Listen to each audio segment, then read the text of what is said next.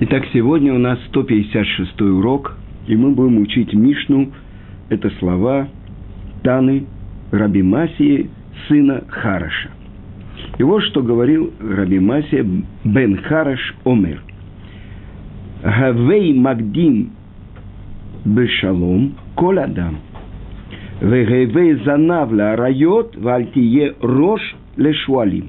Итак, переведем. Раби Масия бен Хараш говорил, приветствуй каждого человека и будь хвостом у львов, а не главой у лисиц. И я хочу сразу предупредить, что сегодняшний урок я хочу посвятить подъему души Рухамы Авиталь, дочь Любы Мацкиной. Самый мудрый человек, который был в мире, Шлома Амелех, он говорил, что лучше идти в дом скорбящих, чем в дом радующихся. Сейчас прямо я приехал с похорон, и умерла праведная женщина.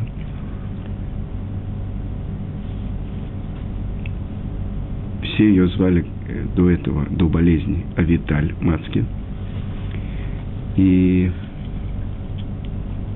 показатель того, насколько она праведная женщина, что она удостоилась быть похороненной в 15 шагах от могилы Равицкака Зильбера и Рабанит Зильбер, и дочери их Рабанит Малки Швинкер.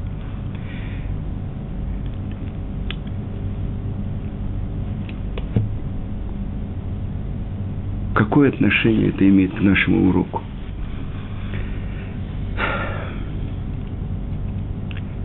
Я процитирую вам то, что сказал ее муж, Рабдовид Мацкин.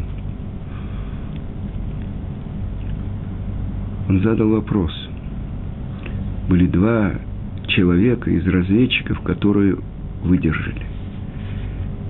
Один из них – это Юшо бен Нун – про которого молился сам Муше Рабейну. Он добавил ему букву в имя.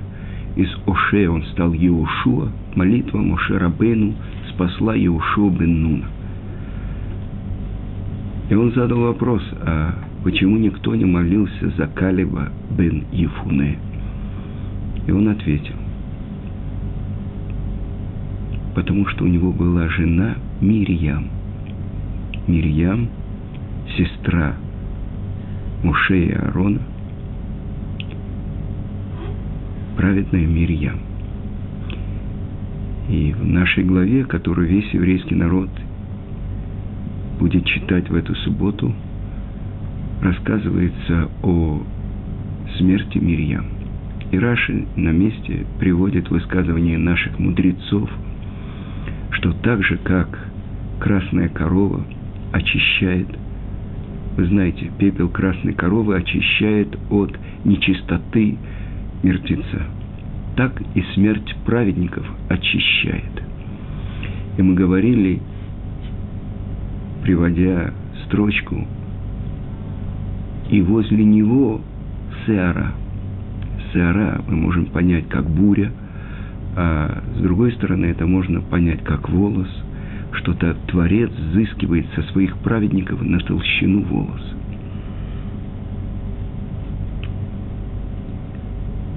И он сказал, что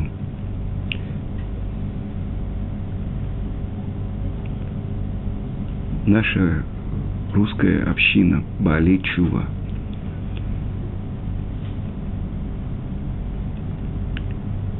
потеряла еще одну праведницу. И это происходит из-за того, что я даже впервые слышал то, что Нагаим – это язвы, это повреждения. И вдруг э, он сказал за язвительный язык, за дурной язык. И он сказал, мы должны все отсюда выйти, приняв на себя, что мы будем стараться изменить хотя бы это.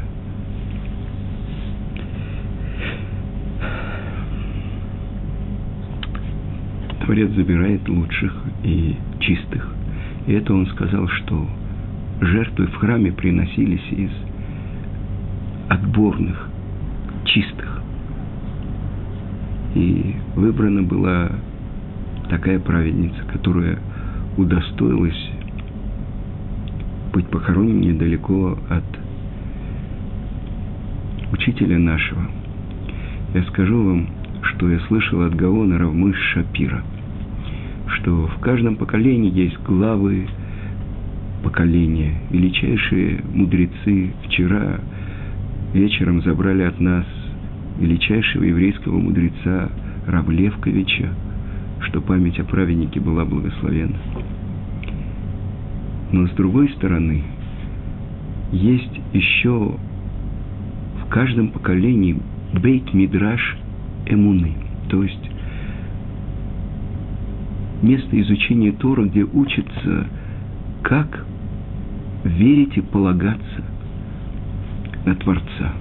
Так вот, он сказал, что у него нет сомнения, так сказал Гаон Рамыш Шапира, что Равицкак Зильбер был главой Бейт Мидраша Эмуна нашего поколения. И если я уже начал, то я хочу вам процитировать. Сейчас вышла книга про Шма Исраэль, которую выпустило наше издательство «Пардес». Я попросил Гаона Рамы Шапира написать предисловие. И вот то, что он пишет. Книга посвящена нашему учителю Равицкаку Зильберу. 14 лет тому назад вышло первое издание, и он сам писал рекомендацию. И вот то, что пишет Гаон Равмыш Шапира. Сказали наши мудрецы, «Шма» – это аббревиатура трех слов. «Сыу маром эйныхим». «Шин мем айн». «Поднимите ваши глаза ввысь». Так написано у пророка Ишияу.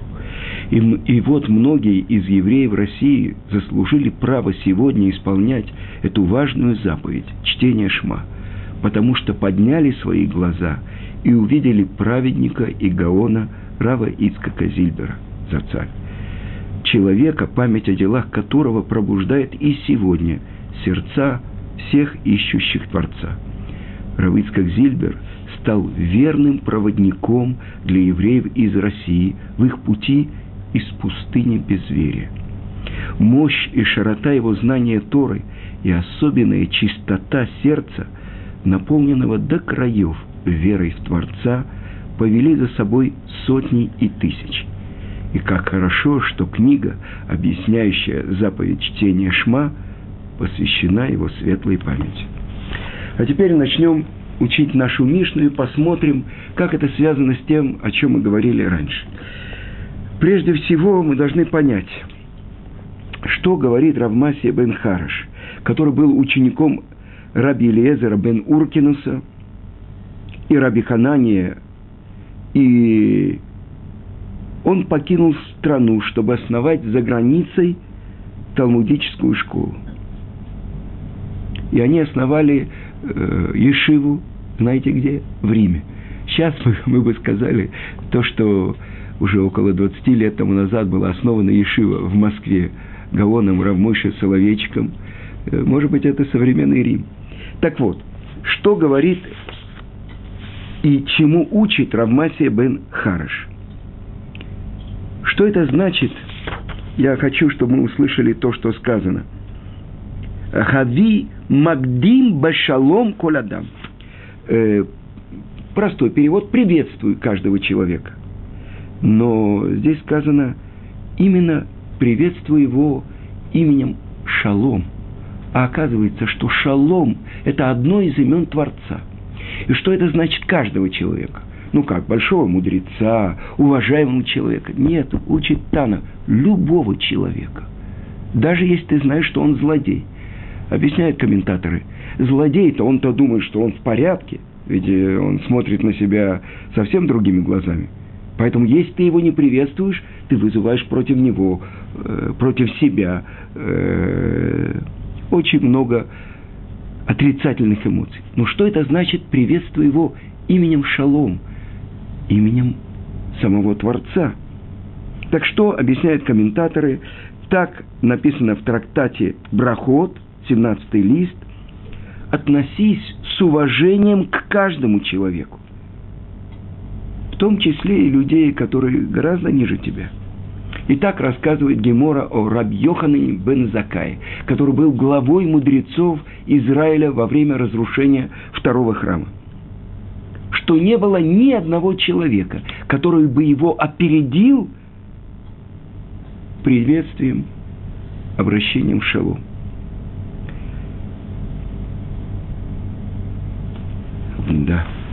Но какая связь с продолжением? И будь хвостом у львов, но не головой у лисиц. И объясняется это так. Подружись с теми, кто больше тебя понимает Тору, с еврейскими мудрецами. Даже если ты будешь среди них последним. И так объясняет трактат Санедрин. Как э, выбирались мудрецы. Вы знаете, что э, в святом городе Иерусалиме на Храмовой горе находился Санедрин Гдола. 71 еврейский мудрец, самые высшие, самые большие мудрецы еврейского народа. Причем каждый из них должен был знать 70 языков. Каждый из них должен был знать всю Тору. Каждый из них должен был знать все виды идолопоклонства, обмана, э, хитрость потому что они должны были судить и слышать на том языке, на котором говорил каждый человек, а не через переводчика. Но у подножия храмовой горы находился Санедрин Ктана. Это 23 еврейских мудреца. Дальше в каждой столице колена тоже находился Санедрин этого колена. 23 еврейских мудреца. Как же происходил переход из, например, Санедрин Ктана, Санедрин Дола. Если умирал, скажем, мудрец из Великого Санедрина, то первый мудрец, который возглавлял Санедрин Ктана, он переходил и занимал последнее место в Санедрин Дола. И так, это то, что здесь говорится. Будь даже хвостом у львов, но не главой у лисиц. А кто такие лисицы? Объясняет это комментатор Мири. Лучше быть у великих мудрецом учеником, чем у незначительных злодеев наставником. Объясняет Мидраш Шмуэль, будь хвостом у львов, но не главой у лисиц, по-другому. Потому что лев, он часто поднимает хвост над своей головой. А лисица опускает голову ниже хвоста. И также похожи на них люди. Тот, кто действительно уважаемый человек, он уважает других людей. А незначительный человек, он не уважает даже великих. В этом разница. Чем больше человек, с тем большим уважением он относится к другим. Так объясняет Мири. Теперь, что это значит э, не будь э, главой у лисиц? Потому что лисица э, часто обманывает, прибегает к хитростям и так далее. А что это значит быть хвостом у львов? Смири себя, учись у мудрецов, стараясь постигнуть слова Торы. И в конце концов, подобно льву, ты сможешь побеждать своих противников знанием Торы, а не хитростью, как это у лисиц.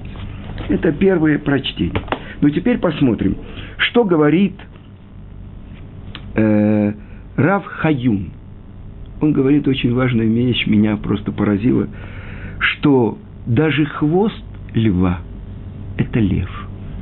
Вы понимаете? Теперь, что значит быть главой у лисиц? Главой у лисиц, у незначительных людей. И приводится выражение из Мишли, из притчи царя Соломона. Что он говорит? Олехет хахамим яхкам. Тот, кто идет с мудрецами, он умудрится. Вероа ксилим и роа. А тот, кто даже во главе глупцов, он будет глупцом сам. Он, потому что окружение человека влияет на него. Так вот то, что я хочу вам сказать.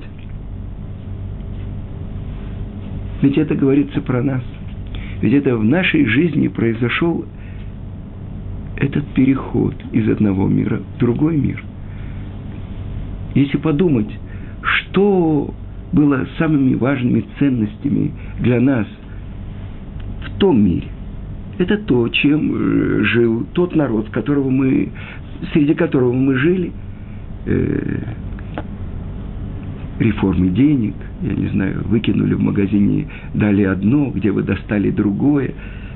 Чем мы жили, чем наполнена была наша жизнь.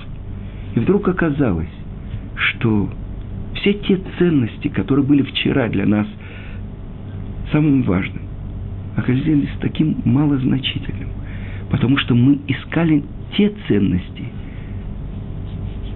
которые человек может взять с собой и после того, как закончится его жизнь.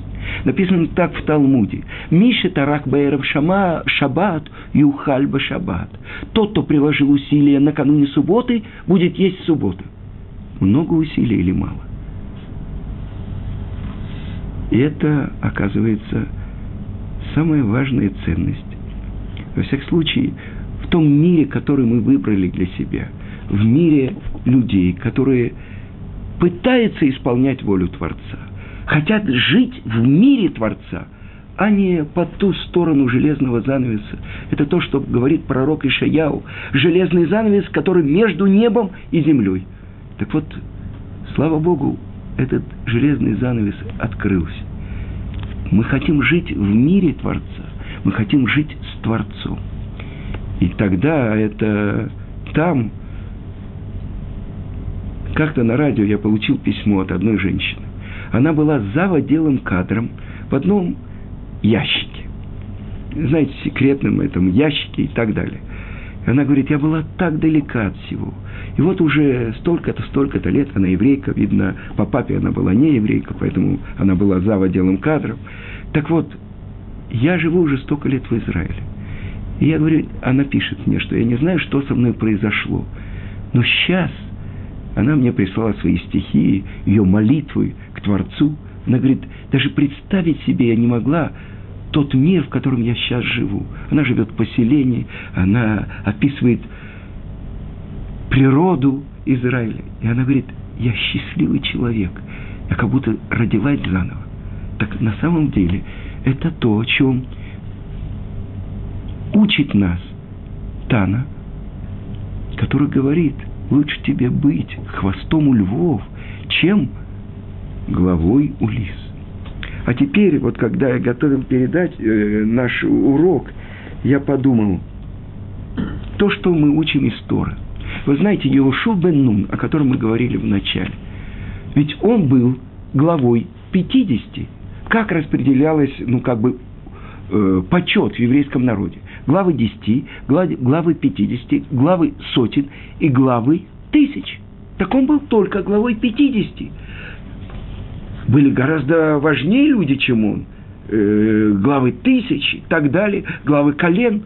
Но именно он заслужил то, что ему передает Муше управление еврейским народом. По повелению Творца. Почему? Потому что он ставил себя низко. Потому что он первый приходил, поправлял скамейки в бейт мидраш Потому что когда Муше поднимается на гору Синай, Йошо бен Нун посередине горы ставит свою палатку и ждет – учителя, что когда он будет спускаться после 40 дней, он его будет сопровождать, он что-то услышит, пока они будут спускаться с середины горы. Это Йошуа бен Нун, и это то, что мы учим. Это то, что сказано. Тот, кто ставит себя низко, из-за Торы, он поднимется высоко – это одна вещь. А другая вещь, то, что я хотел вам рассказать, глава всех בעלי תשובה из Талмуда. Это Рейш Лакиш. И все знают Гемору, в которой описано, что когда Рейш Лакиш, который был, э, по одному мнению, главой разбойников, по другому мнению, главой э, гладиаторов, человек, который в детстве учил Тору, потом оставил ее из-за трудных обстоятельств, был вне этого. И вот он увидел раби Йоханана – одного из последних красивых людей Иерусалима. И что показать ему свою мощь, он взял и перепрыгнул Иордан. Тогда Иордан это было 7-8 метров. И что ему сказал Раби Йоханан? Твоя сила, такую силу надо отдать Торе. И он принял на себя. И он стал учеником Раби Йоханана, а потом стал его хеврутой. И когда умер Рейш Лакиш, Раби Йоханан сказал, «או חברותא או מיתותא», то есть без такого друга, с которым вместе мы можем учить Тору, лучше смерть.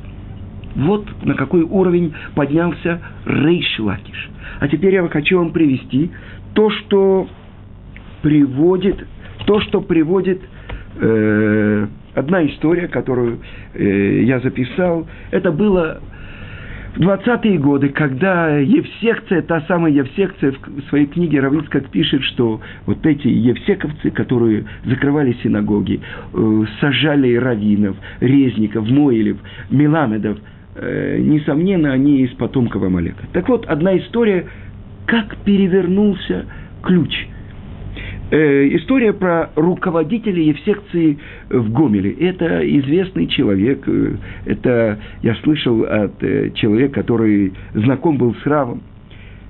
Йоська Глик, так звали этого руководителя Евсекции. И вот он закрывал синагоги, выступал с пламенными речами, организовывал субботники и прочие коммунистические праздники. Ему казалось, вот-вот, еще немножко, и новый светлый мир счастья – равноправия и справедливости будет построен на земле. Он мечтал о мировой революции и готов был отдать за нее жизнь до последней капли крови. И вот, ему донесли, что в его городе существует подпольный ешива Навардак. И Йоська организовал облаву на вечер. Когда они взломали дверь, преступники были схвачены с поличным. На столах лежали раскрытые томат Талмуда – горели свечи, у некоторых учеников поверх рубашек были надеты цицит. «Руки вверх!» – закричал Йоська. «Всем стоять на месте, не двигаться!» И начался обыск. И вдруг, не обращая внимания на его грозный вид, на его пистолет, к нему подошел глава Ишивы, Рав. Улыбнулся, положил руку ему на плечо и сказал – если бы ты посвятил свою жизнь Торе, из тебя бы вышел большой еврейский мудрец. «Что?» – переспросил Йоська. «Посвятить жизнь Торе? Вы что хотите сказать, что и сегодня, после того, как произошла Великая Революция, в этом есть смысл?» «Несомненно», – ответил Раф. И они отошли в сторону и продолжили беседу. Через полчаса Йоська пожал руку Раву и сказал – в том, что вы говорите, что-то есть. Надо подумать. Он подписал акт описи имущества Ешивы, наложил большую сургучную печать на замок при входе и на прощание все-таки записал адрес Рава. Уже в полночь в квартире Рава раздался стук. Это был Йоська. У него было множество вопросов, и он не мог ждать до утра. Они проговорили всю ночь. Под утро Равшмуэль Вайнтруп, любимый ученик Сабы из Навардака, принял в свою ешиву нового ученика. Йосиф Глик оказался удивительно способным. Он понимал особенные трудные места Тософот с первого раза, а после урока объяснял это другим ученикам. Учились они за, за городом. Каждые две-три недели они меняли место Ешивы. За конспирацию отвечал сам Йосиф. Через два года интенсивной учебы Йосиф Глик женился на сестре Рава Шмуэля. А еще через несколько лет они переехали в Польшу, и он стал там Равом. Как много повторяется в еврейской истории. Раби Йоханан и Рейш Лакиш, Рав Шмуэль и руководитель Евсекции Йоська Глик. Это 20-е годы. А каждый из нас может сказать, а как это произошло со мной? Быть хвостом у львов. А кто такие львы? Это на самом деле величайшие еврейские мудрецы. Иногда я сижу на уроке Гаона, Рамыш, Шапира и думаю, это я, это я сижу здесь, это я слышу эти слова. Я в Песах как-то, когда мы читаем Алель, Равицкак говорил, он цитировал и объяснял, что он говорил это про себя. Мешпот Ярим Эвион. Из э, как бы места, где Ашпа, это там, где выбрасывают мусор, поднимает бедного и сажает его среди недевей великих в еврейском народе. Но это Равыцкак, который получил от своего отца Равбенциона, как они в холод учились, накрываясь э, зимним пальто, то есть всегда была у него привычка вот так учить тур. Почему? Потому что было холодно, и надо было... Но мы-то, которые выросли по ту сторону, э, учили... У меня в дипломе есть оценка по научному атеизму. Так что а сколько марксистско-ленинской эстетики, этики, э, я не знаю, кибернетики, билибретики мы издавали. Когда у меня на какое-то место принимали на работу, посмотрели оценки на иврите, тоже перевели, марксистско, ленинско и так далее. Они говорят, зачем ты это учил? Я говорю, ну что я мог сделать? Я платил этим э, за то, что я получил профессию. Так мы понимаем, насколько мы должны быть благодарны Творцу, что мы были главой у этих самых лисов, несомненно. И сколько до сих пор евреев остается главой у этих лисов. Но в нашей жизни произошло чудо. И мы стали хвостом у львов. Вы понимаете, какой подарок мы получили от Творца? Я хочу вам сказать, что свояк Рухам и Азиталь он сказал, что буквально вчера он с ней говорил.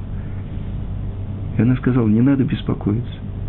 Я чувствую присутствие Творца.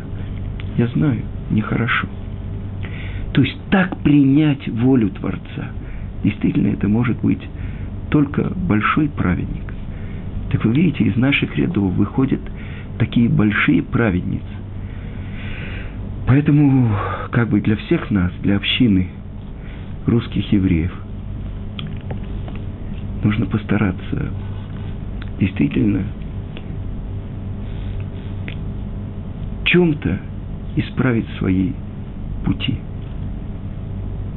И тогда действительно мы станем хвостом у львов и не будем головами у лис.